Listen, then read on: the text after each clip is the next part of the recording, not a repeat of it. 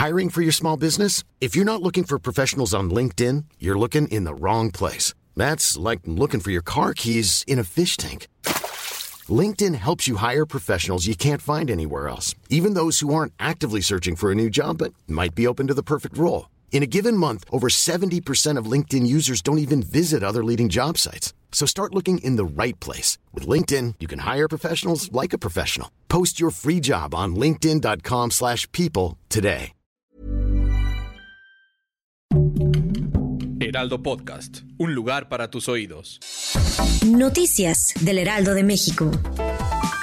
El presidente Andrés Manuel López Obrador informó en la mañanera que ya tienen identificado al homicida del joven Hugo Carvajal, quien fue asesinado el pasado sábado tras acudir a una fiesta en el municipio de Giloxingo, en el Estado de México.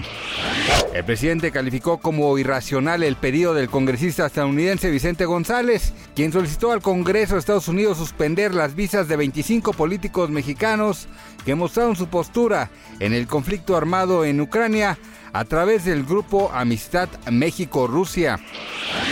El Papa Francisco mostró una bandera de Ucrania que viajó desde Buchá, la ciudad donde se han encontrado los cuerpos sin vida y en las calles, y pidió que se dejen de sembrar muerte y destrucción. La Academia de las Artes y Ciencias Cinematográficas de Estados Unidos anunció que se reunirá para analizar los siguientes pasos a seguir después de la agresión que Chris Rock recibió por parte de Will Smith en los Óscares. Gracias por escucharnos, les informó José Alberto García. Noticias del Heraldo de México.